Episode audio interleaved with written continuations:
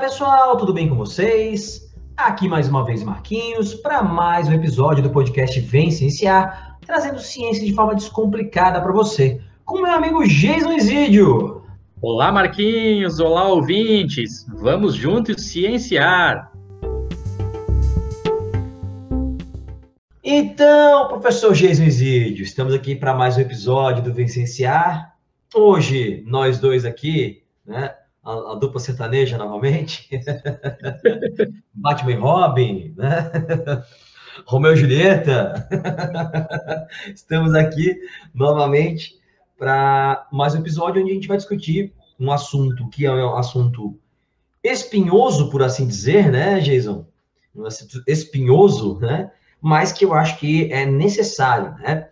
Em alguns assuntos, eu e o Jason, a gente fica aqui, às vezes, discutindo, galera, será que a gente vai falar desse assunto? Será que vale a pena? Né? Mas acho que tem coisas que a gente tem que, é, é, tem que falar, não tem jeito. Por mais espinhoso que seja, por mais que desagrade a algumas pessoas, a gente precisa comentar. Então, hoje o tema vai ser pseudociência, Jason. É, Marquinhos, bom estar aqui contigo de novo, meu querido. Olá, pessoal. Espero que estejam todos bem aí, nossos ouvintes. Realmente é um tema bastante espinhoso. Desde o ano passado a gente já é, conversava em qual momento nós iríamos falar desse assunto. Mais um assunto tabu, a gente já tocou aqui em ciência e religião, né, Marquinhos? Uhum. E agora vem a nossa, nossa querida pseudociência, mas é, eu sempre costumo dizer para as pessoas que batem um papo uh, a respeito desse assunto comigo, e eu acho que essa vai ser a minha principal mensagem aqui para os ouvintes hoje, de que a gente, claro, não tem o objetivo aqui de mudar completamente a cabeça das pessoas, não, não precisam ficar com raiva, nossa, e ah, agora tudo que eu sabia, tudo que eu vivi, toda a maneira que eu me comportei, eu vou ter que mudar completamente porque está tudo errado. Não é esse o intuito, né, pessoal? A gente vem aqui, claro, tentar um pouco divulgar a ciência, porque esse é o nosso canal, esse é o nosso propósito, levar a ciência de qualidade de qualidade para todos vocês aí, fazer a vida de vocês melhorar e fazer a vida consequentemente da nossa sociedade melhorar, que a gente acredita que no Vem Cienciar que realmente a nossa sociedade tem muitos problemas. E esses problemas, como a gente vai discutir hoje, então fiquem aí conosco é, até o final do episódio, esses problemas passam muito por, por o nosso analfabetismo científico né? A nossa falsa crença de que nós conhecemos a ciência verdadeira e, na verdade, muitas vezes nós mesmos propagamos a pseudociência mundo afora. É, essa é uma coisa que eu, eu tenho cada vez mais, Jason. Acho que esse momento de pandemia mostrou para a gente o quão a gente, o quanto a gente é ignorante em ciência de, um, de uma forma geral, como população, né? Ignorante no sentido de ignorar, né, gente? Não no, no, sentido pejorativo. E o quanto é, é, a educação como um todo falha, né? Uma educação científica, né?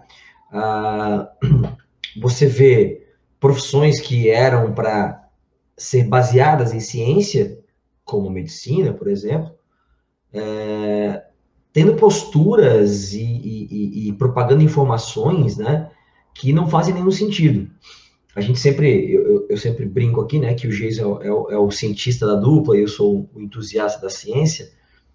Ah, e já falamos em vários episódios que o Geis, apesar de hoje da, da aula mais no ramo aí na, na, parte da genética, né, Jason, atuação aí como, como professor universitário mais na genética, a formação do Jason é na parte de farmacogenética, então o Jason é um cara que tem doutorado e pós-doutorado aí né, em farmacogenética e na parte de farmacologia.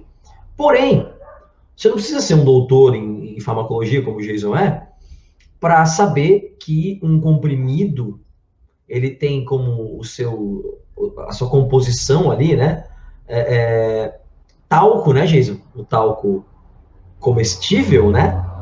E sílica, né? Que tira umidade e tal. E o que está acontecendo, e hoje, a gente está gravando no dia 15 de abril de 2021, mais uma morte, se não me engano, é a nona morte, por pessoas que são submetidas a um tratamento de nebulização com um comprimido de cloroquina diluído em água, ou em soro fisiológico sei se é água destilada ou soro fisiológico que eles usam lá.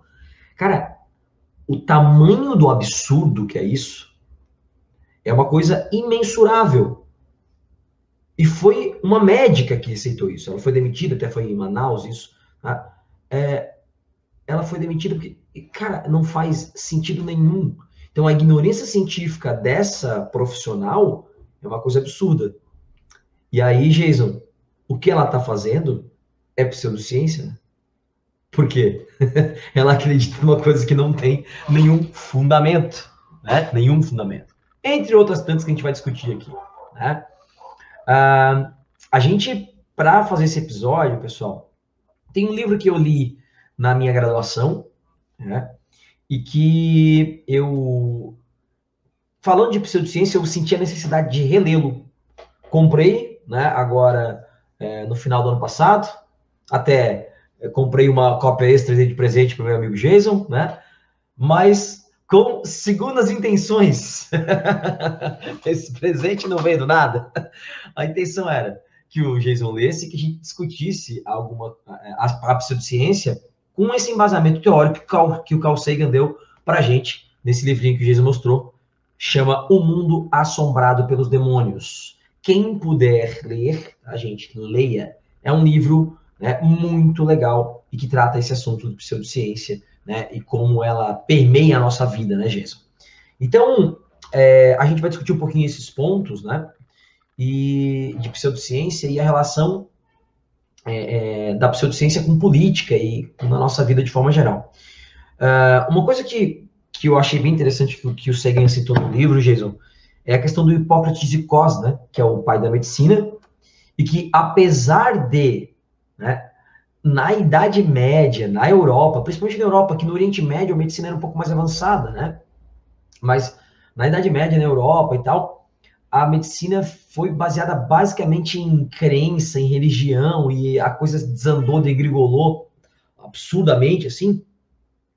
Na sua origem, a medicina, lá na Grécia Antiga, né, com o Hipócrates de Cos, ele era um cara totalmente avesso, oposto a crendices, né? as superstições, até a religião. Ele não era um cara que aceitasse que vamos fazer uma oração para ajudar o paciente. Ele não acreditava nisso. Então a coisa se deturpou no meio do caminho, né? A pseudociência tomou conta do negócio no meio do caminho, né, Jason? Pois é, Marquinhos. Olha, até tu me pegaste de surpresa em relação à, nona morte, né? Não estava especificamente sabendo nessa desse caso de Manaus. A gente já conhecia outros casos, por exemplo, que aconteceu no Rio Grande do Sul recentemente, né, também com a nebulização de, de cloroquina. Eu tenho bastante contato com o pessoal da saúde, da, da linha de frente, de algumas capitais aí do, do Brasil, e a gente já tinha notícia aí que alguns médicos em Natal estavam é, tentando uh, fazer o mesmo procedimento. É, bom, infelizmente, pessoal, vai morrer muito mais pessoas, porque infelizmente uh, os pobres pacientes, as pessoas que a gente vai discutir aqui um pouco se elas têm culpa ou não, né? Mas a, as pessoas são entre aspas analfabetas em termos de, de ciência. Ela chega com um problema grave de saúde, na humildade, ela tem ali o médico como o ser supremo para ela, a pessoa que vai salvar a vida do ente querido dela.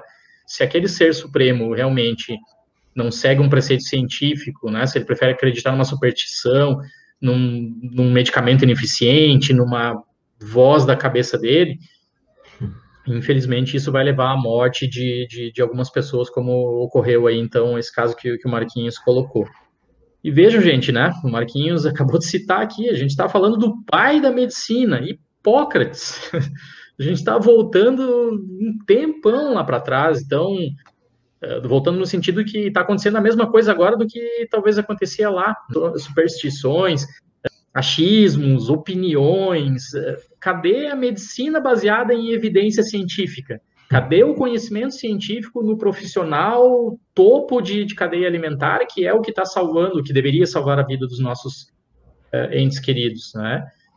Aqui está um grande exemplo já para a gente começar essa, essa discussão. Olhem o quão danoso é eu sempre brinco, né, Marquinhos, com a história do piloto de avião. Será que uh, todo mundo entraria e voaria tranquilamente dentro de um voo que eu vou comandar? Porque eu acho que, que eu não devo respeitar as instruções da, da companhia, eu acho que eu sei pilotar porque eu piloto no PlayStation. Eu, eu, não, eu não vou, a, a torre está mandando eu esperar, mas eu vou acelerar porque eu acho que vai dar tempo de outro avião sair da pista enquanto eu estou acelerando. Pode ser assim, né, gente? Obviamente não pode ser assim. Ninguém entraria no, avião tentando voar comigo, que eu não tenho brevet de, de piloto, nada, não, nem um turbo hélice aí eu consigo pilotar. E, e, e nesse sentido, as pessoas acham, oh, não, não, tá louco, maluquice, né? vão lá e parabenizam, aplaudem o piloto, nossa, que ser humano fantástico, sensacional, muito obrigado por decolar e por pousar a gente em segurança. E aí, quando é com a vida específica de cada uma das pessoas, elas entregam para curandeiros. Não, eu não tenho outra palavra melhor para designar um médico.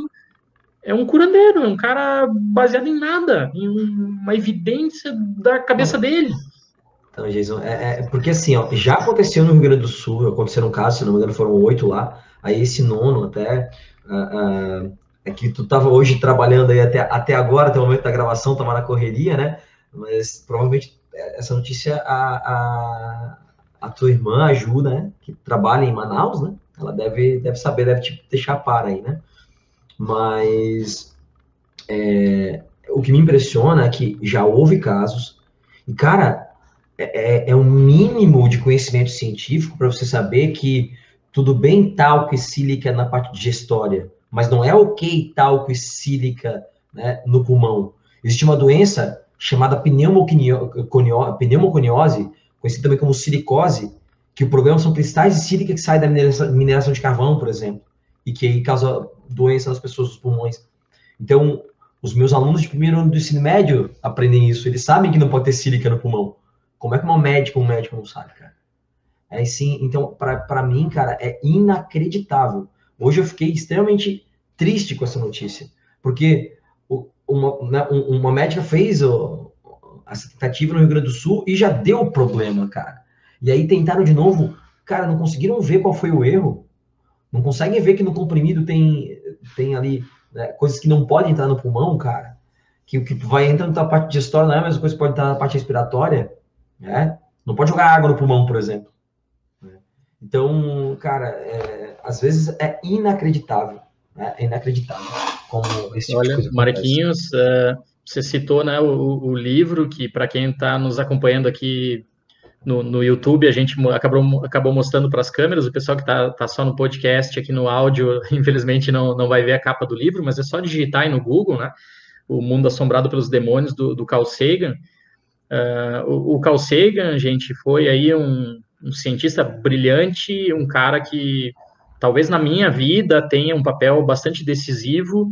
Uh, eu ainda ali na transição, graduação, ensino médio, eu cheguei a, a cogitar fazer física por causa da astronomia, por causa do Carl Sagan, né, da, da série Cosmos, a série original, não essa que foi brilhantemente regravada agora, que a maioria de vocês conhecem, né? Então eu assisti aquela original lá em VHS, aquela coisa. Década de 70 original lá, né? Eu não lembro se é 70 ou 80, mas eu, obviamente, assisti ali 90, né? Final do, dos anos 90 e tal. Enfim, é, é uma série fantástica. Né? O Carl Sagan é um brilhante pesquisador, foi um brilhante pesquisador, já é, nos deixou aí em 1996. Né? É, então, além de ser um brilhante pesquisador, ele foi um brilhante divulgador científico. E o mote, justamente assim, do, do, do, do primeiro capítulo do livro, né, do Mundo Assombrado pelos Demônios, é a surpresa do Carl Sagan numa conversa ali com, com, com um rapaz, é uma história basicamente real da vida dele, a surpresa que o Carl Sagan tem com o fascínio que as pessoas têm pela pseudociência, pelas uhum. vozes das cabeças delas, né, pelo, pelo aquele exemplo individual, aquela coisa que é uma mera sorte, uma, uma correlação. Né? O cérebro daquelas pessoas transforma, através do viés de confirmação, aquilo em. Nossa, é assim, tem que fazer desse jeito. Né? Então, infelizmente, tô, tô aqui, vou ser chamado agora de Nostradamus, porque eu estou fazendo uma previsão, né? Mas vai morrer mais gente com nebulização de cloroquina no, no país, infelizmente. Jason, é, você falou que de viés de confirmação, acho que é interessante para a gente definir mais ou menos o que, que é isso, para quem nunca, nunca ouviu o termo, né? É, Aliás, eu, eu, eu, tenho um podcast que acompanho bastante, que é o Dragões de Garagem, que é muito legal, né? Um podcast sobre ciência também. E que eles têm lá um episódio sobre viés de confirmação. É bem legal, né? Então fica a dica aí para quem quiser ouvir. Mas é um episódio inteiro, né? Que fala sobre isso. Mas basicamente, viés de confirmação é o que, gente? É, eu acredito numa coisa, às vezes baseado em evidências muito fracas, às vezes ignorando algumas evidências que vão contra o que eu acredito. E aí eu só me baseio nas evidências que corroboram, que confirmam aquilo que eu acredito. Isso é viés de confirmação. Eu ignoro as evidências que não vão né, de encontro àquilo que eu acredito. Elas podem ser importantes para a definição daquela situação, daquele, daquele conceito, mas eu ignoro e eu só me baseio né, nas definições ali que vão de encontro, que, corroboram, confirmam o que eu acredito. Então, seu viés de confirmação. Né? É, uma coisa que, Jason, a gente discute muito, eu e o Jason, falo isso demais para meus alunos também, é assim, gente, não é porque existe um artigo, dois artigos, dez artigos sobre o assunto, que aquilo é uma verdade científica, né? É, por quê? Porque pode estar sendo ignorada a evidência, pode estar sendo manipulado dados. Essa manipulação não necessariamente é de, de má fé, mas às vezes é um erro de análise do, do pesquisador. A metodologia pode não ter sido correta. Né? Tem uma série de situações que faz com que né, uma pesquisa que traga dados, esses dados podem não ser confiáveis. Por isso que o Jesus, o sempre fala que né, a ciência, conhecimento é um murinho, sei lá, cada artigo é um tijolinho no murinho de, no murinho de conhecimento. Então a parada tem que ser um consenso científico para ser uma verdade científica. Tá? Aí o que acontece? Né? O cara vai lá e vê um artigo sobre o assunto. Ah, é comprovado cientificamente. Não é. Tá? Outra coisa que a gente já falou aqui em outros episódios sobre outros temas, mas que acho que cabe muito bem aqui. Tá? A falta de interpretação científica que nós temos, nós como sociedade de forma geral, o que é compreensível não estou justificando, mas é compreensível pela educação científica que a gente tem, que é muito fraca. Mas não é aceitável que um profissional da saúde, um médico, um dentista ou um professor de biologia, tá, é, aceite né, qualquer dado científico como se fosse verdade. O grande exemplo aí, Jesus, é a história da ivermectina. Tá? Ah, existem, ah, porque, Marquinhos, existem é, artigos mostrando que ela é eficiente na diminuição, inibição da replicação viral, né, do Covid. Pessoal, o Jason já falou aqui em outro episódio. Testes in vitro, onde não tem um fígado para prejudicar, um rim para prejudicar, um sistema imunológico para atrapalhar, né? e com uma concentração muito maior do que é possível de ser metabolizado pelo teu fígado, tá? E nessas concentrações altas, o Geiso falou isso, se tu botar açúcar ou sal, vai matar, vai inibir a replicação viral também. Então, é, é, às vezes, o artigo é feito, e o Geiso sabe muito bem disso, às vezes o cara faz um artigo só para ter uma publicação, aquele artigo nem faz muito sentido em algumas situações. Ou então tem um outro motivo que o Jesus talvez possa explicar para a gente, mas não quer dizer que aquilo foi um, um, um experimento feito para, olha só, aqui in vitro a gente conseguiu esse resultado com, com a ivermectina numa concentração 200 vezes maior do que o corpo aceita, vamos aplicar nas pessoas. Não é isso, cara. Tá? Então, Jason, é, eu acho que passa por aí também, né, a questão da pseudociência, e a gente é, achar que tem um artigo científico, é comprovado cientificamente, né? É, Marquinhos, eu acho que no episódio do, do ano passado, você, agora eu não vou lembrar especificamente qual, mas você citou, eu acho que foi o nosso próprio episódio do método científico. Então, relembrando aqui, né, pessoal, a, a galera aí que não, não escutou um dos episódios mais importantes que nós temos, que é o episódio do método científico. Vamos lá. Você observa um fenômeno, primeiro, pode, pode olhar para o teu lado, aqui agora, e, nossa, por que, que aquela formiguinha está subindo aquela parede e aquela outra não está conseguindo subir? Ah, por que, que essa mosquinha voa só para a esquerda? O que vocês quiserem olhar do lado de vocês aí, você observou. Você está começando o método científico. Depois você vai criar uma pergunta, você vai criar um problema sobre aquilo, que é justamente o que eu fiz agora. Por que, que uma formiguinha está subindo e a outra não está subindo? enfim, né? Podem fazer a pergunta que vocês quiserem. Depois você vai criar uma hipótese para tentar explicar. Ah, eu acho que uma está subindo porque ela é mais forte. Eu acho que a outra não está subindo porque ela é mais fraca, sei lá. Aí você vai ter que bolar os experimentos, e aí que o Marquinhos citou, né? Então tem, tem que fazer experimento muito bem controlado, com um N experimental adequado, com várias observações, blá, blá, blá, blá, blá, blá. Depois tu vai ter as conclusões do teu estudo, né? Depois de, de analisar os experimentos, e aí vem a publicação. Então, cada uma dessas fases do método científico pode realmente ter problema. Né? Então, ou seja, dentro da ciência, dentro do método científico, as pessoas, os pseudocientistas, eles, eles, eles se utilizam, assim, vamos dizer, como uh, uma maneira de, de ganhar um, um, poder maior. Oh, eu publiquei. Sim, mas daí tu vai ver o artigo do cara foi publicado no, no jornal do Vem Cienciar, no, no gibi da Turma da Mônica, né, em revistas não relevantes. Então, aí o cara, o cara daí vende lá um curso, daí dá palestra, é, é convidado para opinar no, Ministério da Saúde, baseado em uma ciência, né? Ou seja, ele está fazendo a pseudociência utilizando ali de um véu da ciência para reforçar coisas que não é o consenso científico, que não são de consenso científico, né? Então, esse, esse exemplo que o Marquinhos citou anteriormente, do, do muro do, do conhecimento, uh, um dia eu vou mudar esse exemplo, mas é o melhor que eu tenho no, no, atual momento. O muro do conhecimento científico é aquela fortaleza que nos protege, que, que nos serve, que nos ajuda. Cada artigo é um tijolinho.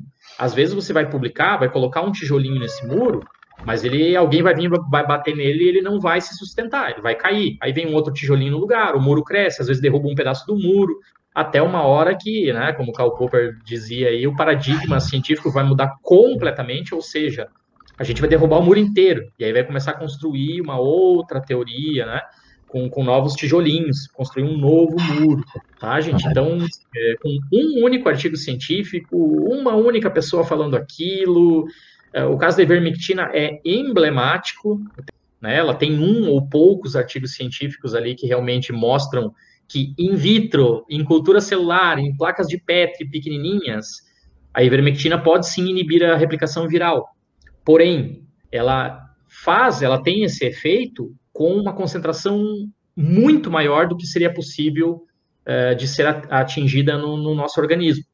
Tá? Então, eu não posso é, é agir de má fé ou agir usando a pseudociência, ir lá pegar um, um, um, artigo científico específico e dizer está comprovado cientificamente. Não, não está comprovado cientificamente. Esse é um artigo, é um tijolinho do muro inteiro. Então, o pseudocientista, muitas vezes, ele, ele, ele usa desse véu. Ele usa da, um pouco da ciência para referendar ele, para ele ganhar poder, para depois ele dar os cursos deles, as palestras e ficar famoso e, e colocar a política de Estado aí goela abaixo para a gente que na verdade não, né, não é ciência. Então, quando a gente discute, eu e Marquinhos, é, e, e, quando a gente passa um ano brigando aqui com as pessoas no Instagram, fazendo postagem, fazendo live, falando contra a ivermectina, contra a cloroquina, ou seja, coisas muito básicas, e um ano depois as pessoas continuam morrendo por falta de conhecimentos científicos muito básicos, é, a gente não teve escapatória, né? A gente decidiu tem, temos que falar o mais cedo possível de pseudociência e assumir que a nossa sociedade, infelizmente, ela tem um problema gravíssimo. A nossa sociedade atual, ela não foi desenvolvida para pensar cientificamente. Claro, salvo é, minorias, né, ou, ou, ou, pessoas que por alguma maneira buscaram conhecimento científico por si só. É, as escolas, elas não passaram para nós todos o método científico.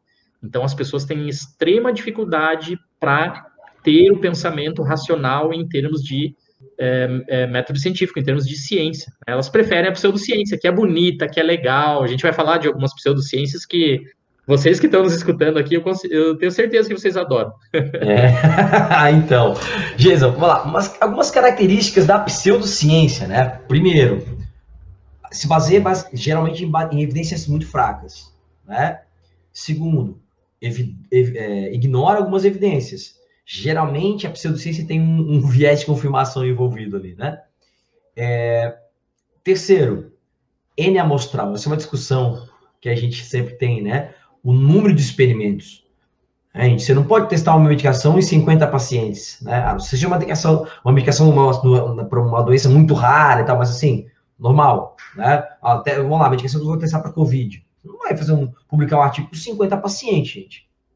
Né? É um mostrar um ridículo, né, Jason? Então, tem toda essa situação, né? Aí, eu acho que a gente pode agora comentar das pseudociências que, que, que o Jesus falou que são muito mais legais e divertidas e tudo mais, porque elas mexem com o teu imaginário, né, cara?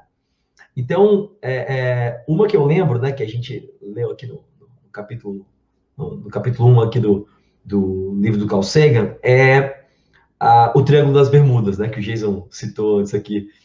Cara, é, seria, ou então outra, não, vou deixar o Triângulo das Bermudas para o Jason falar, que ele conta mais, outra que eu lembrei, Atlântida, a cidade submersa, né? Cara, não existe nenhuma comprovação científica de que ela existiu. Tem uma série de explicações para algumas evidências que os caras atribuem a ser de Atlântida, né? Então tem uma série de explicações, só que elas não são tão legais, elas não são tão né, fantasiosas. Então, é, é, não, não atrai né, as pessoas da maneira que, não, isso ali apareceu porque é uma cidade submersa, né, que as pessoas moravam lá e tal.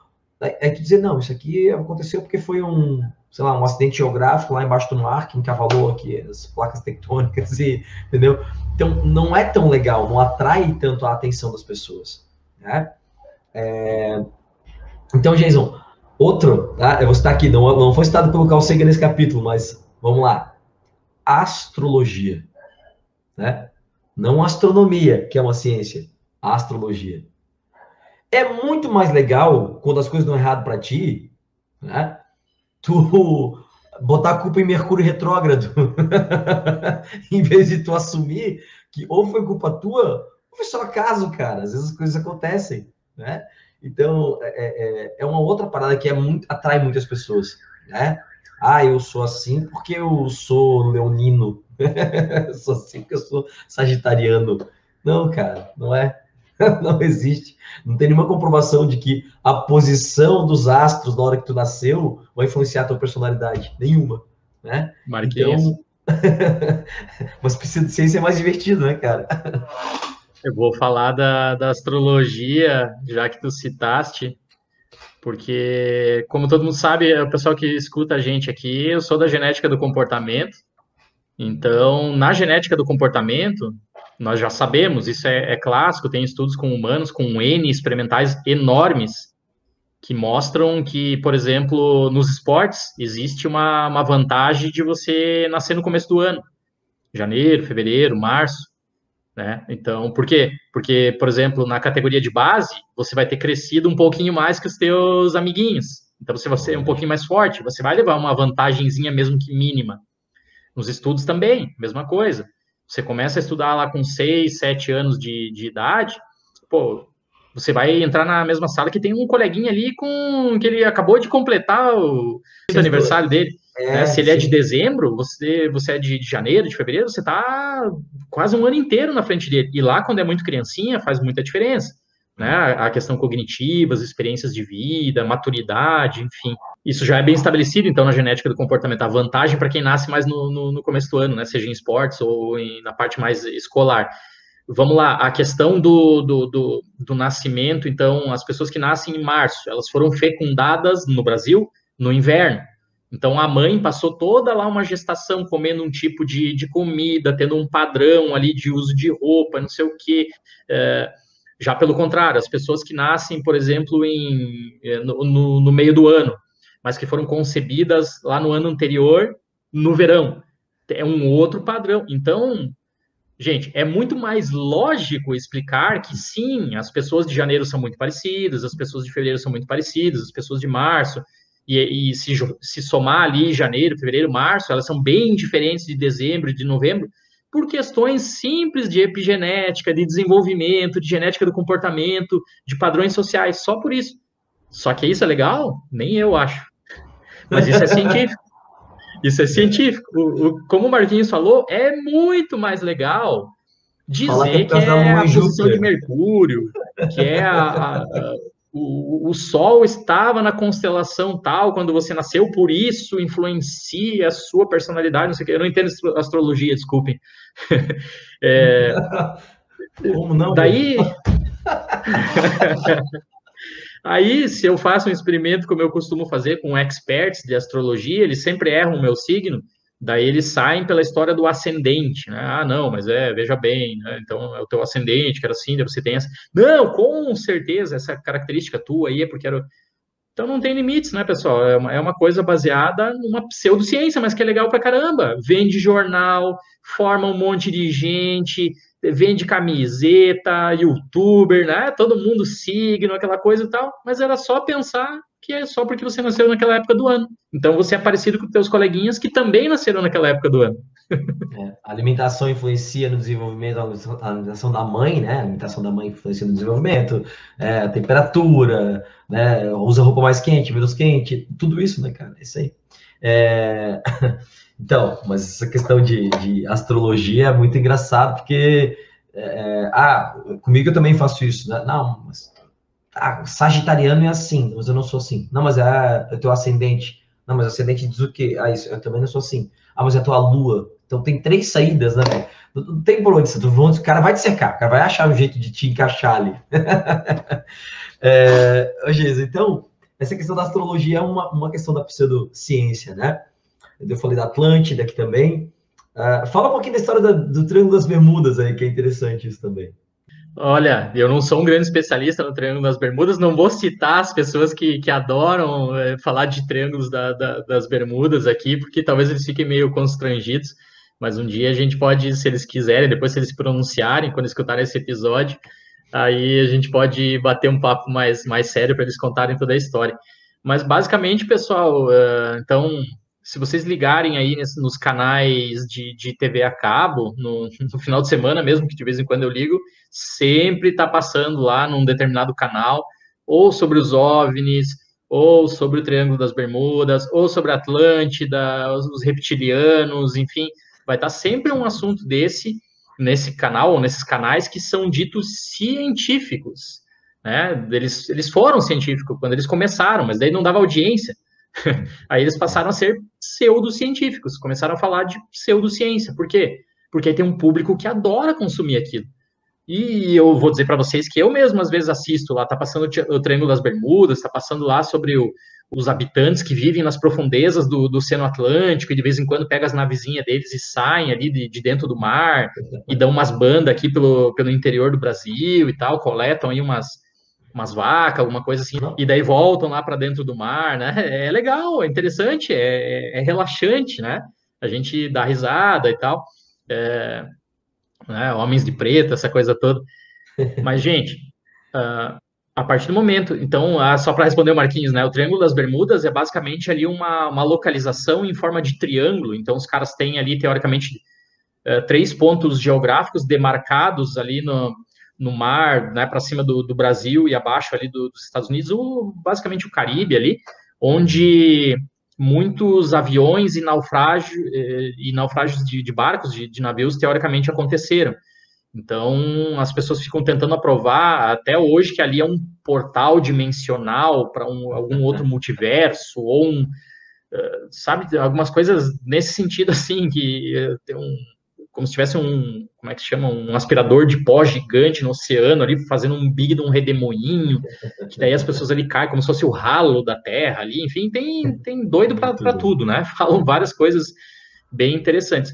O que a ciência pode, tenta, os cientistas tentam mostrar é que talvez tenha algumas alterações a ver com o campo magnético da Terra ali, que daí confundem alguns instrumentos, e aí confundem os, os pilotos né, de, de, avião ou de navio pela falta de referência no horizonte, já que você está em mar aberto, e aí eles confiavam muito na bússola, e a bússola dava ali uma capengada, enfim, mas mesmo cientificamente não existe um consenso para ver se é mera obra do acaso, eh, aquilo que acontece ali, ou se realmente tem algo, assim, cientificamente provado que, né, que, que muda ali o, a questão do campo magnético da, da Terra.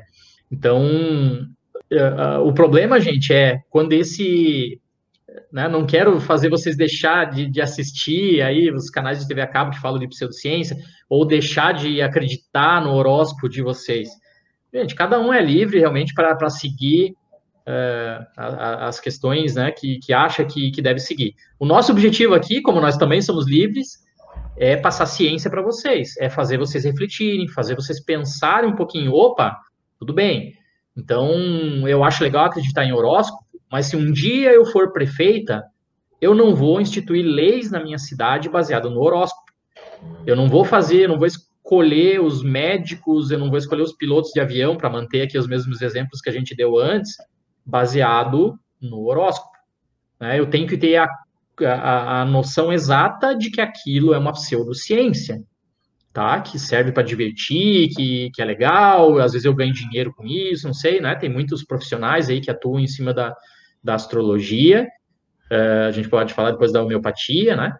Mas uh, para as pessoas que estão nos ouvindo, infelizmente ou felizmente, elas são pseudociências. Não existe um arcabouço teórico, não existe um muro do conhecimento com muita evidência científica que sustentem elas. Né? Pelo contrário, Existem, como o Marquinhos falou, evidências científicas que são mais simples, só que não, não é legal, é chato, não vende, não dá clique, não causa impacto nas redes sociais, não dá engajamento, que é o que todo mundo procura hoje em dia, né? Infelizmente. É. Ô, Jason, é... tu falou aí da, do exemplo, né? De, ah, nós vamos escolher o, o piloto de avião pelo, pelo horóscopo. Aí o ouvinte pode estar pensando, ah, claro que não, esse é um exemplo esdrúxulo. Mas você escolher institucionalmente, instituições públicas e privadas do nosso país escolherem cloroquina e vermectina para tratamento de Covid, está no mesmo nível. É pseudociência igual. Está no mesmo nível. Né? Então, o Geis usou, um exemplo exagerado, como uma forma, uma brincadeira, mas é o que acontece. Você falou da homeopatia, vamos lá, dedo na ferida aqui, ó, vamos falar. Jason, é, e, e, galera, homeopatia, tá? A minha irmã usa, ela né, deve, deve, ficar chateada quando eu falo beijo, mana, te amo, mas né, a gente né, tá aqui falando de ciência. É, e é o que eu falo para os alunos às vezes, cara, tu usa, tu se sente bem, ok. Agora, né? O que eu tô, mostrando para ti é que não há comprovação científica de que homeopatia funcione. Então vamos lá, Jason. Homeopatia, ciência ou pseudociência? Ah, totalmente pseudociência. né? E, de novo, para reforçar, para não tomar tanta pedrada assim depois nas redes sociais, reforçando meu reforçando meu argumento anterior, eu, é, é como a irmã do, do, do, Marquinhos, o exemplo que ele citou. Eu também tenho vários amigos que utilizam de, de homeopatia. E, pessoas, se vocês querem continuar utilizando homeopatia, se vocês acham que é efetivo, vai ser. Porque a mente de vocês, ela acredita na homeopatia, e aí ela vai conduzir um processo ali de, talvez, de, de melhoria. O problema é, se vocês forem tomar no futuro decisões de políticas públicas relacionadas à saúde, e se vocês quiserem empurrar homeopatia goela abaixo, gente, vocês estarão adotando uma, uma prática pseudocientífica que vai custar a vida das pessoas. Se homeopatia tivesse comprovação científica, tivesse um consenso científico que ela funcionasse, se a homeopatia curasse Covid-19, a gente estaria aqui com a camisa. O nome da live seria Homeopatia Cura. Nós íamos comprar e distribuir para as pessoas o remédio homeopático, tá? Infelizmente, não é possível curar o Covid ou alguma outra coisa baseada na, na homeopatia. Né? As pessoas que têm as melhoras, elas simplesmente sofrem de um efeito placebo. O inconsciente delas acredita que aquilo ali vai fazer elas melhorar e elas melhoram. É, às vezes, só para exemplificar isso também, tem artigo científico, tô fazendo aspas com os dedinhos aqui, tá, gente? Científico, né? É, é, falando de homeopatia? Tem. Com N amostral muito baixo, geralmente, né, Jesus? Esse é um dos grandes problemas dos artigos né, que fala de homeopatia. E galera, é, não levando em consideração a questão que Jesus falou que é o efeito placebo, que é comprovado. Se você faz um tratamento, mesmo que ele não tenha utilidade, dependendo da situação, é claro, não vamos ah, vou, vou tomar homeopatia para Covid e vou curar, não, gente, não é, né? Depende qual é o problema de saúde que você tem, né? É, mas agora, se você faz um tratamento, você acredita nele, mesmo que ele não tenha uma comprovação científica, que não tenha nenhuma eficácia, às vezes a, o teu sistema imunológico, pela ação do, do teu pensamento positivo ali e tal, libera neurotransmissores que fazem o teu corpo funcionar melhor, e às vezes tu, como a gente falou, melhora mesmo a tua saúde, tá? Agora, vamos pela lógica, tá? Primeiro, a homeopatia, eu, eu, eu vou falar isso, gente, porque eu, eu, me, eu me dei conta que muita gente, isso conversando com os alunos, né? Que muita gente confunde homeopatia com fitoterapia. Fitoterápico é uma medicação que foi extraída de uma planta, mas ela tem um princípio ativo, tem uma concentração exata para ser usada. Ela é um fármaco, só que em vez de ser sintético, ele foi extraído de uma planta. Isso é um fitoterápico. Né? É... Uma, homeopatia, ela tem outra proposta. É eu pegar esse copinho aqui de 350 ml de água e botar uma gota do princípio ativo. Então ele vai, vai, tá, né, vai ter uma atuação. Segundo a homeopatia, eu vou pegar outro copinho de 350 ml e vou jogar essa gotinha que está aqui e vou diluir ela no outro copinho. Ou seja, agora será uma gotinha de 700 ml. Ela vai funcionar melhor. Né? Quanto mais diluído o princípio ativo, melhor ele funciona, maior vai, ser, maior vai ser a atuação dele. Pessoal, vamos pensar pela lógica. Faz algum sentido isso? Logicamente. Né? E aí, a justificativa dos caras da homeopatia é a tal da memória da água, que não tem comprovação nenhuma, não faz nenhum sentido a tal da memória da água, gente. Então, assim, se você toma, beleza, é o que o Jesus falou, né? Agora, não dá para impor isso para o outro e fique que fique claro que não há comprovação científica. A comunidade científica não aceita a homeopatia. Tá? Marquinhos, a, a tal da memória da água é, de novo, uma tentativa dos pseudocientistas de se utilizarem de algum véu da ciência. Acontece isso com a física quântica, né? Então, ah, o famoso Theta Healing, ele vai lá e morde um pouco da física quântica. A, a lei da atração, ah, se eu ficar imaginando muito uma coisa, pensando naquilo, eu vou criar aquilo na minha vida. Aí eles mordem um pouquinho da física quântica. Então, a, a, você falou da reprogramação de DNA, né? Num episódio, alguns episódios atrás, aqui eles mordem. Né, o coach de reprogramação de DNA, eles mordem um pouquinho do, do, do conhecimento científico do, da biologia molecular. Então, o pseudocientista se caracteriza, é, se caracteriza por isso, que a gente falou anteriormente. Ele morde um pouquinho da ciência para usar o viés de confirmação dele, para ele passar a acreditar naquilo, e aí ele é mais convincente ainda, porque ele mesmo acredita naquilo. Salvo alguns casos, né, onde tem alguns pseudocientistas que vendem algo que nem eles usam, e aí normalmente eles não se dão bem por muito tempo.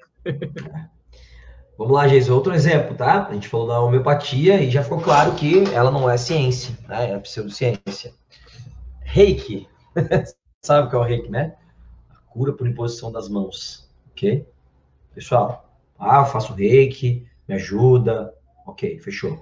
Não há nenhuma comprovação científica que ele exista, tá? Ah, mas tem um artigo escrito sobre reiki. Ah, cai naquilo que a gente falou, né? Vai ignorar evidências, usar evidências fracas, né? Vai análise estatística prejudicada, N amostral ruim e tal. Então, o reiki também não tem comprovação, né, professor Geisa? Marquinhos, de novo, genética do comportamento aqui. Uma vez eu peguei um. Eu acho eu não sei se esse artigo foi publicado, mas ele, ele foi submetido para uma revista científica e eu caí como revisor. E o grupo experimental do cara era, era trabalho com reiki em ratos de, de, laboratório. E o grupo experimental do cara era assim: ele, ele fazia a imposição das mãos lá sobre os animais, e o outro grupo experimental ele não fazia nada. E eu falei: Bom, cadê o teu grupo controle? Ele falou: Não, meu grupo controle tá ali, é o que eu não faço nada. Eu falei: Tá, você tá querendo me dizer que você bota a mão sobre um rato, você faz sombra nele, você faz calor nele, por mais que não toque no rato, né? Mas só o rato tá com a mão em cima dele o rato está percebendo que tem alguma coisa nas costas, no dorso dele. Dispara toda uma reação hormonal no, no animal ali, talvez de, de, medo, de fuga, não sei o que o animal está sentindo naquele determinado momento. E o teu grupo controle é o animal que está lá na caixa, que você nem passou perto dele? Não faz sentido algum. Óbvio que vai ser diferença, eh, que vai ter alguma diferença vai aparecer entre o animal que você põe a mão quase encosta nele com o animal que você nem viu.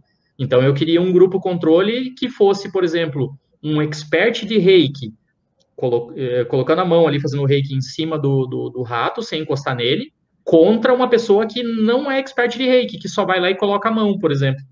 né? E esse era o grupo experimental que eu queria. Aí eu neguei o artigo, não deixei ser publicado. Eu não sei se o cara fez, eu não tenho ideia desse artigo, não sei se foi publicado.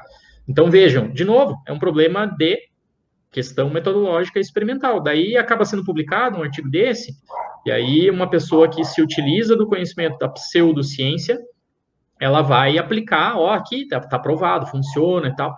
De novo, nada contra, tenho amigos que fazem, que dizem que são muito bons e que inclusive fazem muitas vezes por mim, agradeço. O problema é, se a gente é, passar a adotar políticas públicas baseado nisso, quando nós tivermos o poder, a gente vai estar tá incorrendo no mesmo erro da cloroquina, da ivermectina e de tantos outros erros né, que estão acontecendo na atualidade. Vidas estão sendo perdidas por práticas pseudocientíficas. Os nossos governantes estão tomando decisões baseado em pseudociência. E aí muita, muita gente está morrendo. A gente sabe que muita gente vai morrer à toa, desnecessariamente. E, e o nosso intuito muito aqui é alertar vocês para que conversem dessas coisas com as crianças. Tem muita gente que nos ouve, que é professor de ensino muito básico, é, ou que será professor de, de ensino básico. Nós precisamos trabalhar a próxima geração de seres humaninhos que estão vindo para esse planeta, pessoal. A gente precisa ensinar ciência para eles. Pode falar de pseudociência. Se não falar, eles vão ter contato ao longo da vida. Tá cheio de pseudociência na TV, no jornal, na, na internet, na rede social, porque é muito legal, porque vende, porque é massa, né? Então, eles vão ter contato com pseudociência. O que a gente precisa é equilibrar um pouco a balança. A gente precisa ensinar método científico, ceticismo, racionalidade para nossas crianças, para quando elas forem adultos, elas terem a autonomia de poder decidir, elas terem a autonomia de chegar com um pai ou com uma mãe no hospital e dizer: eu não vou deixar o senhor enfiar cloroquina por nebulização na minha família. Isso é pseudociência, minha mãe vai morrer. É, esse é o nosso intuito aqui, tá, gente? Então não, não fiquem tão bravos assim com a gente. A gente está definindo pseudociência, está dando explicações mais céticas e mais racionais para a pseudociência e está, acho, creio eu, fazendo vocês refletirem.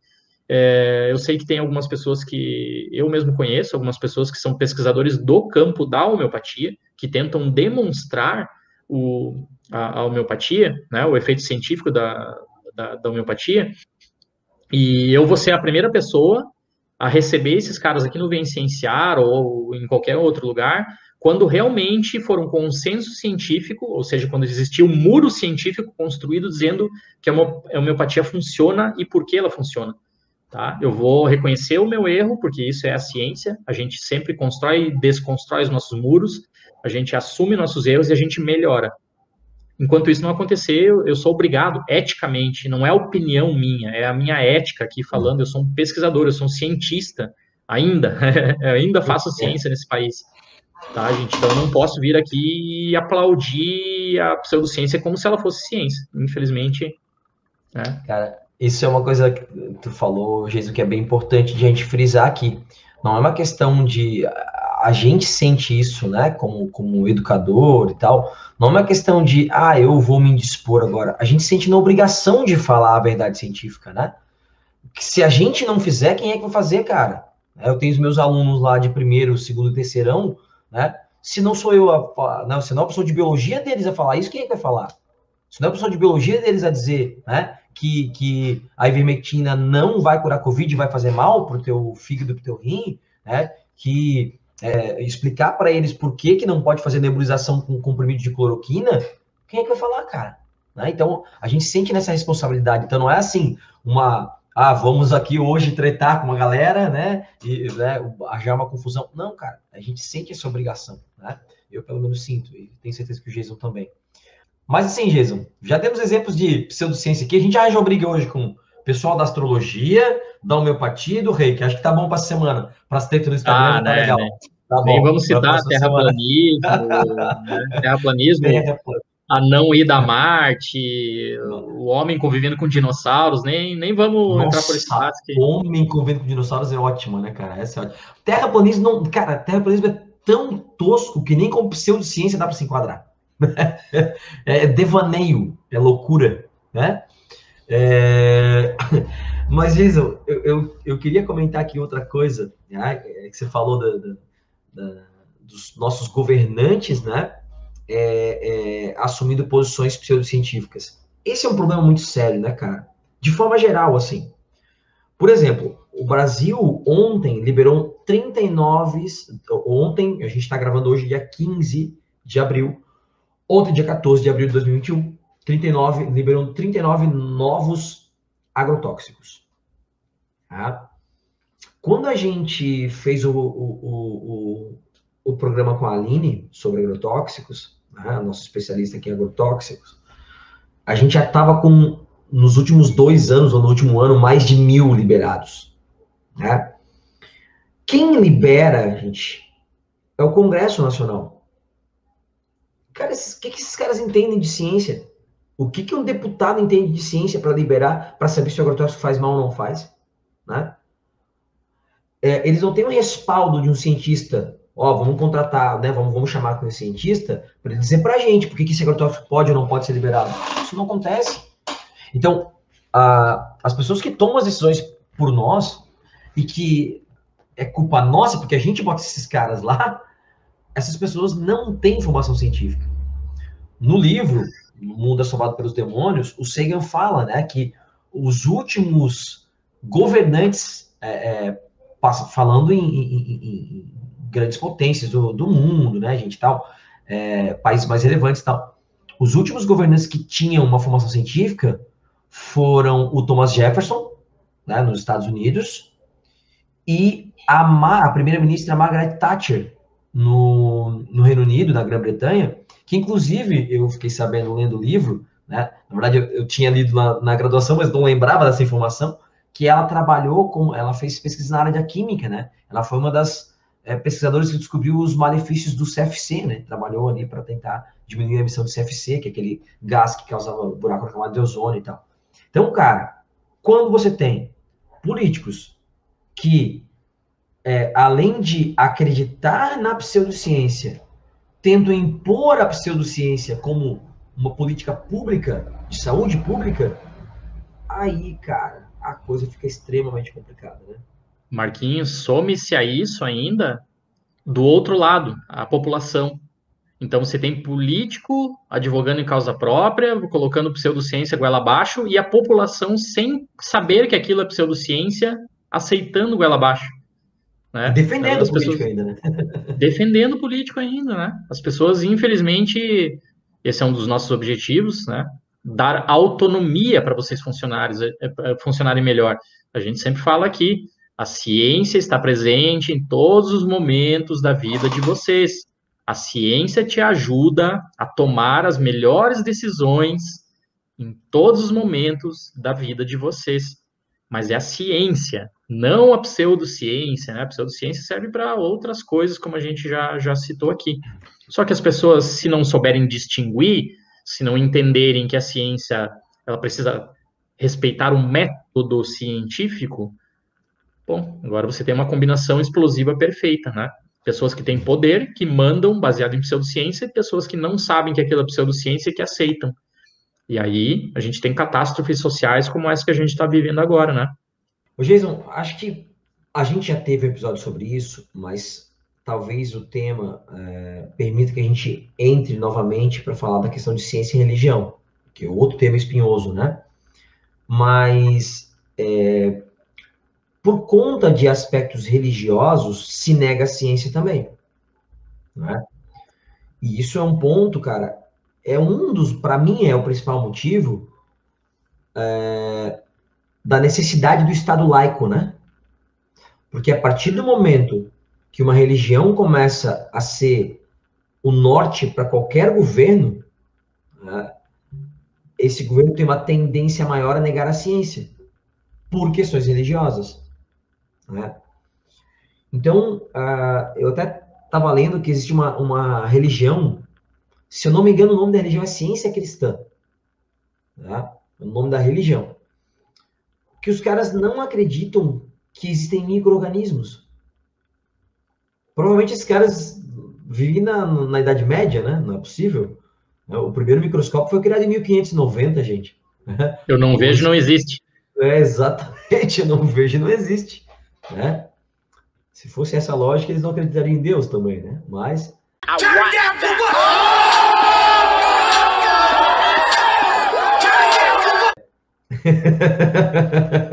Mas eles não acreditam em micro-organismos, cara. Então eles não acreditam na relação de micro-organismos com doença, eles não tomam antibióticos. Então imagina, uma criança dessa religião, né? filho de, quer dizer, é, é, chamar a criança, dizer que uma criança tem a religião é até uma maldade, né? Porque é a religião dos pais dela, não escolheu aquilo, né?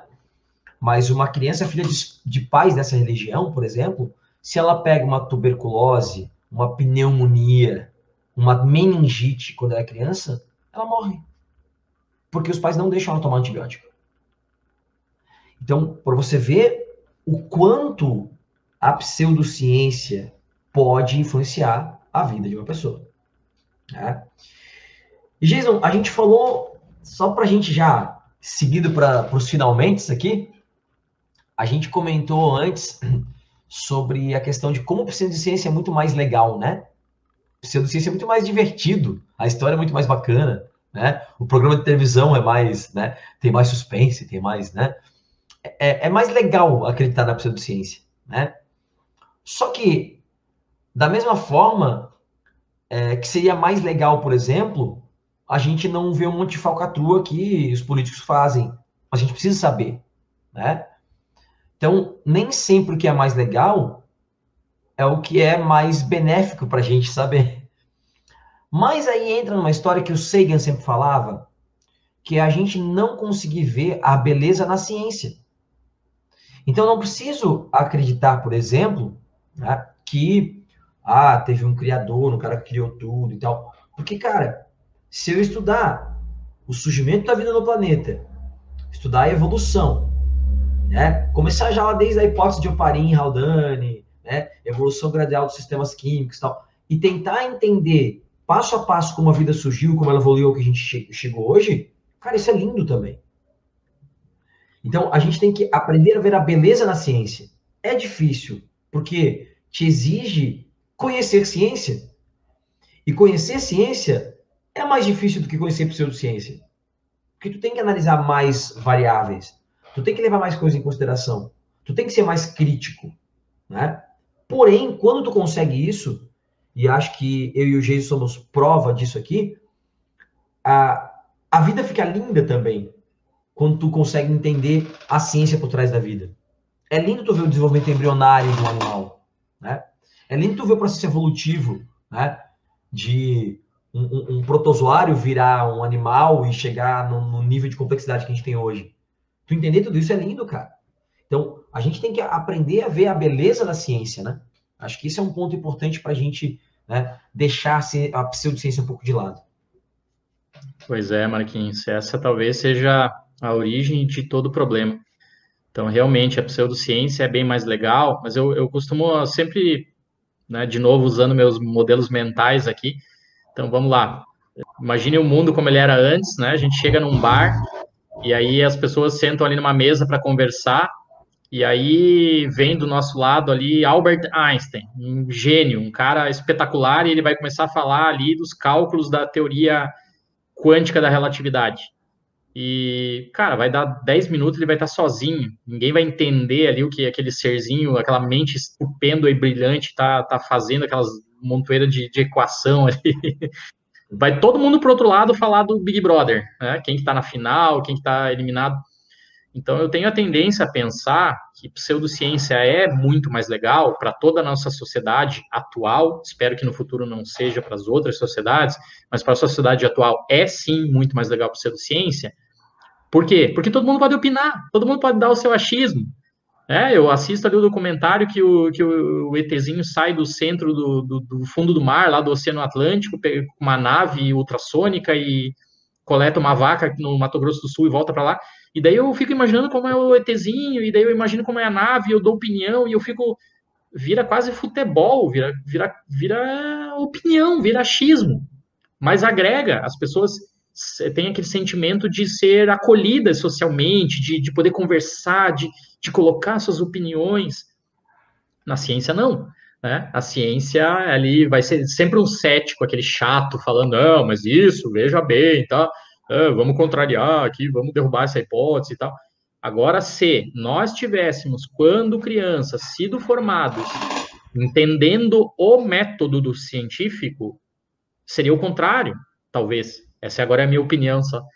Talvez fosse o contrário. A sociedade, ela hoje, ela adorasse conversar de ciência, porque as pessoas entenderiam o método científico. Então, elas viriam ali e começavam a criticar um artigo, começariam a falar do N errado, do grupo controle faltando, do outro artigo que fala o contrário. Né? Então, não é assim porque não foi nos ensinado assim. Ainda hoje, as crianças, algumas crianças, né? O Marquinhos falou ali, pô, sou professor de biologia, eu falo com meus adolescentes sobre o problema da cloroquina e tal, o problema da ivermectina, né? Eu tento falar um pouco de ciência como eles. O Marquinhos está passando o conhecimento científico para esses adolescentes. Outros professores fazem isso também. Só que a gente não tem espaço no atual modelo educacional para construir o pensamento científico, para falar de método científico, para ensinar os erros enormes que Einstein teve que fazer, os erros todos, os fracassos que Newton teve, que Darwin teve, que Mendel teve. A gente só conta a cereja do bolo, como se fosse muito fácil, como se fosse ali, ah, um belo dia, eureka, e caiu uma maçã na minha cabeça, e vamos lá, e, e agora eu, eu entendi a relatividade. E isso passa o senso para as pessoas que elas não pertencem a esse mundo, que elas são burras, que, ela, que aquele ser humano era especial, era genial, ele, ele é o cientista. E se ele é o cientista e eu não vou entrar nesse clubinho, eu vou ser do clubinho contrário. Eu vou fazer a minha teoria aqui para explicar a Terra plana, eu vou fazer aqui estudar o horóscopo, é, horóscopo que em uma semana eu faço um curso e viro um expert, e é isso aí, pronto, né?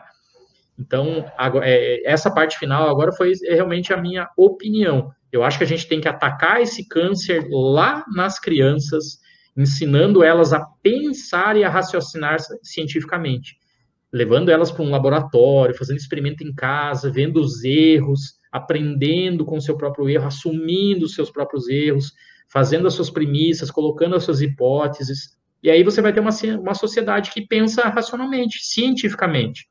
Porque o outro lado a gente já viu que deu errado.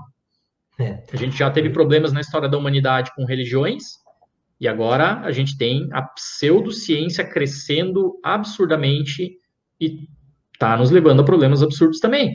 As pessoas não querem mudar o, não querem mudar o sistema econômico mundial. Todo mundo quer ser capitalista, ah, porque é legal, o capitalismo. Beleza? O, o capitalismo necessita de uma sociedade científica para melhorar produtos, processos, para abrir novas fábricas, para inventar novas coisas. A pseudociência não vai fazer isso. Então a gente tem que parar como sociedade. Para conseguir alimentar todo mundo, né? Porque se não tiver com a quantidade de pessoas que no planeta, se não tiver ciência para produzir, é, para otimizar a produção de alimento, né? É, então a gente tem uma, uma decisão muito aí para a gente quer viver aí no novo normal, né? Viajando para lá e para cá, detonando o planeta, da, da, da, com o capitalismo, a gente precisa ter uma sociedade científica. Ou a gente para, repensa tudo e, bom, não, realmente não precisa ser uma sociedade científica, pode ser uma sociedade pseudocientífica. Só que aí, meu querido, é, não dá para manter esse ritmo acelerado do, do, capitalismo e do desenvolvimento econômico como a gente quer sempre alcançar. Porque você vai ter uma sociedade governada por pseudocientistas, que vão inventar pseudoprodutos, que vão inventar pseudofábricas, pseudoaviões, enfim. Para lidar com ateu, irmão, você tem que entender de ciência. É, quem são muito apegados nesse negócio de ciência. Então estuda a evolução das espécies de Karl Marx, que você vai ter argumento para lidar com eles. É. Ô Jason, mas agora fazendo um contraponto aqui a essa situação toda. É, uma boa parte da culpa de a gente não ver essa beleza na ciência, de a gente não ter uma educação científica né, forte, é do meio científico, né? por, por conta da, é, de não deixar a linguagem acessível. Até essa é a nossa proposta aqui, né? É, só que claro que a gente faz isso num nível, né? A gente atinge uma parcela muito pequena das pessoas e a gente não tem também a pretensão de, de, de mudar o mundo nesse sentido, né? Mas a gente está fazendo esse trabalhinho, se a gente atingir algumas pessoas que não tinham acesso a, essa, a esse meio, não consumiam esse produto ciência, né?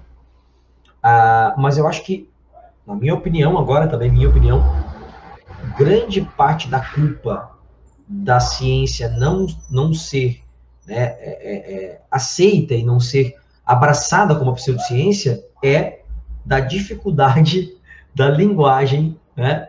É, parece, me parece assim, muitas vezes que os colegas cientistas só se preocupam em passar informação para outros colegas cientistas e não se preocupam em que essa informação seja acessível a todo mundo, né? Não se preocupam com a linguagem, não se preocupam com a divulgação científica em si, né? Como o nosso querido Marcelo Valério esteve aqui com a gente fazendo dois episódios sobre divulgação científica.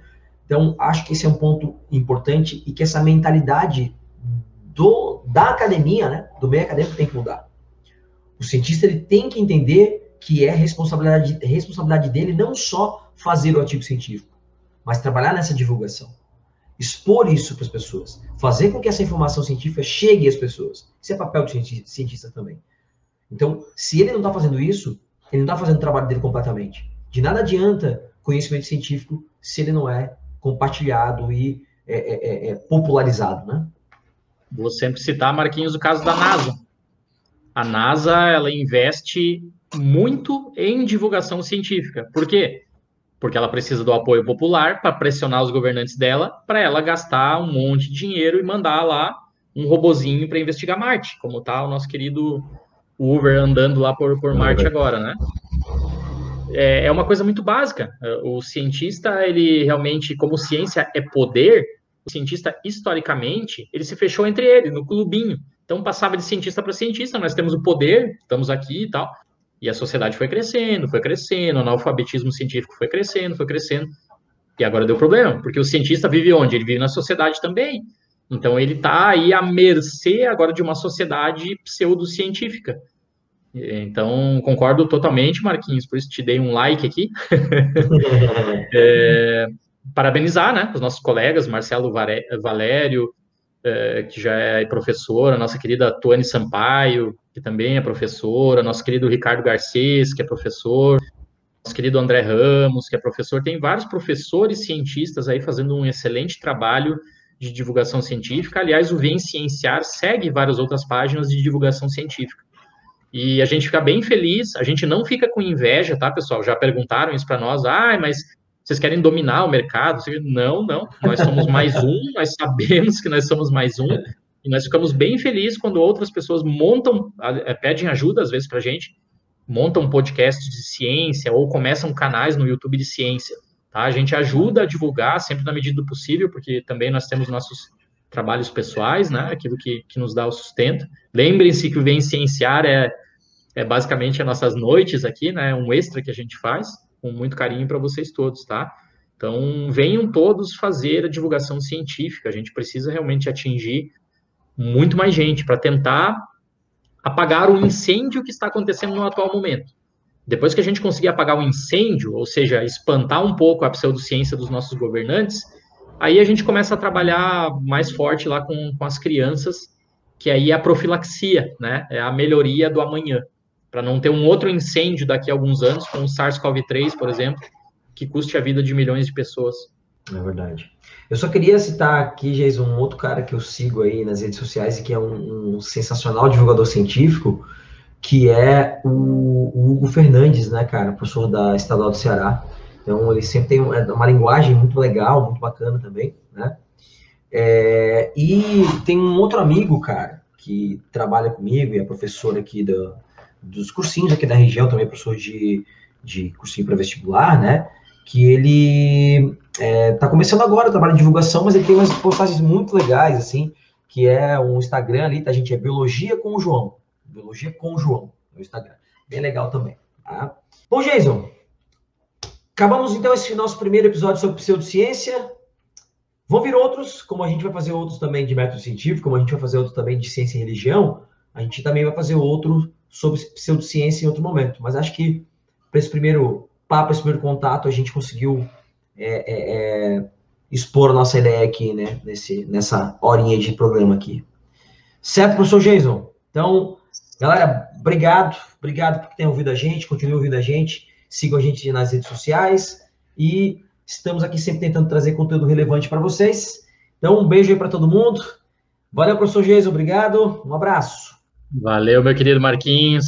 Vou, vou pedir licença para vocês aqui para ler uma frase justamente do, desse livro que a gente comentou hoje, O Mundo Assombrado pelos Demônios, né? Que eu felizmente ganhei do professor Marquinhos. Aliás, teu presente está aqui ainda, Marquinhos. não, não, nos encontramos mais pessoalmente. Pessoal, na, na página 17, então, no primeiro capítulo, existe uma frase do Albert Einstein que diz, abre aspas, toda a nossa ciência, comparada com a realidade, é primitiva e infantil, e, no entanto, é a coisa mais preciosa que temos. Uhum. Nós estamos, pessoas, gostando ou não, nós estamos presos ao conhecimento científico, no atual modo de vida que nós temos. Vocês estão escutando nós aqui, gostando ou não gostando tanto, através de conhecimento científico. As religiões propagam as suas ideias com livros, com igrejas, isso tudo é conhecimento científico de arquitetura, né, de, de, de gráficas, enfim. Uh, as lives, o YouTube, o celular de vocês, a comida que vocês comem, tudo, tudo, tudo, tudo, o carro, tudo, tudo, tudo, desde que vocês acordam de manhã cedo, todos os momentos da vida de vocês têm ciência envolvida. Então, nós estamos presos a ela. Ela pode ser infantil, como Albert Einstein disse, mas ela é a melhor maneira que nós temos de experimentar esse mundo. As pessoas podem se recusar a viver como cientistas, mas elas precisam, pelo menos, saber um pouquinho a respeito da ciência para decidir se elas vão querer usar um conhecimento científico ou não. Elas precisam ter essa autonomia na vida delas e não serem meramente escravos. Então, um grande abraço para vocês todos. Deixem os comentários aí para a gente no Instagram ou no YouTube, que na medida do possível a gente vai estar tá respondendo vocês aí e tirando as dúvidas a respeito se alguma coisa é pseudociência ou não. Grande abraço, pessoal. Até o próximo episódio. Valeu, gente. Sigam o Vencenciar nas redes sociais, arroba Vencenciar no Instagram e no Twitter. Temos página no Facebook, temos canal no YouTube. O nosso e-mail é vencenciar.gmail.com. Por esses canais você pode tirar sua dúvida, mandar sua crítica ou sugestão. Estamos nos principais tocadores de streaming de áudio, Estamos no Anchor, Apple Podcasts, Google Podcasts, Spotify, Podtail, Breaker, Castbox e logo estaremos em outros.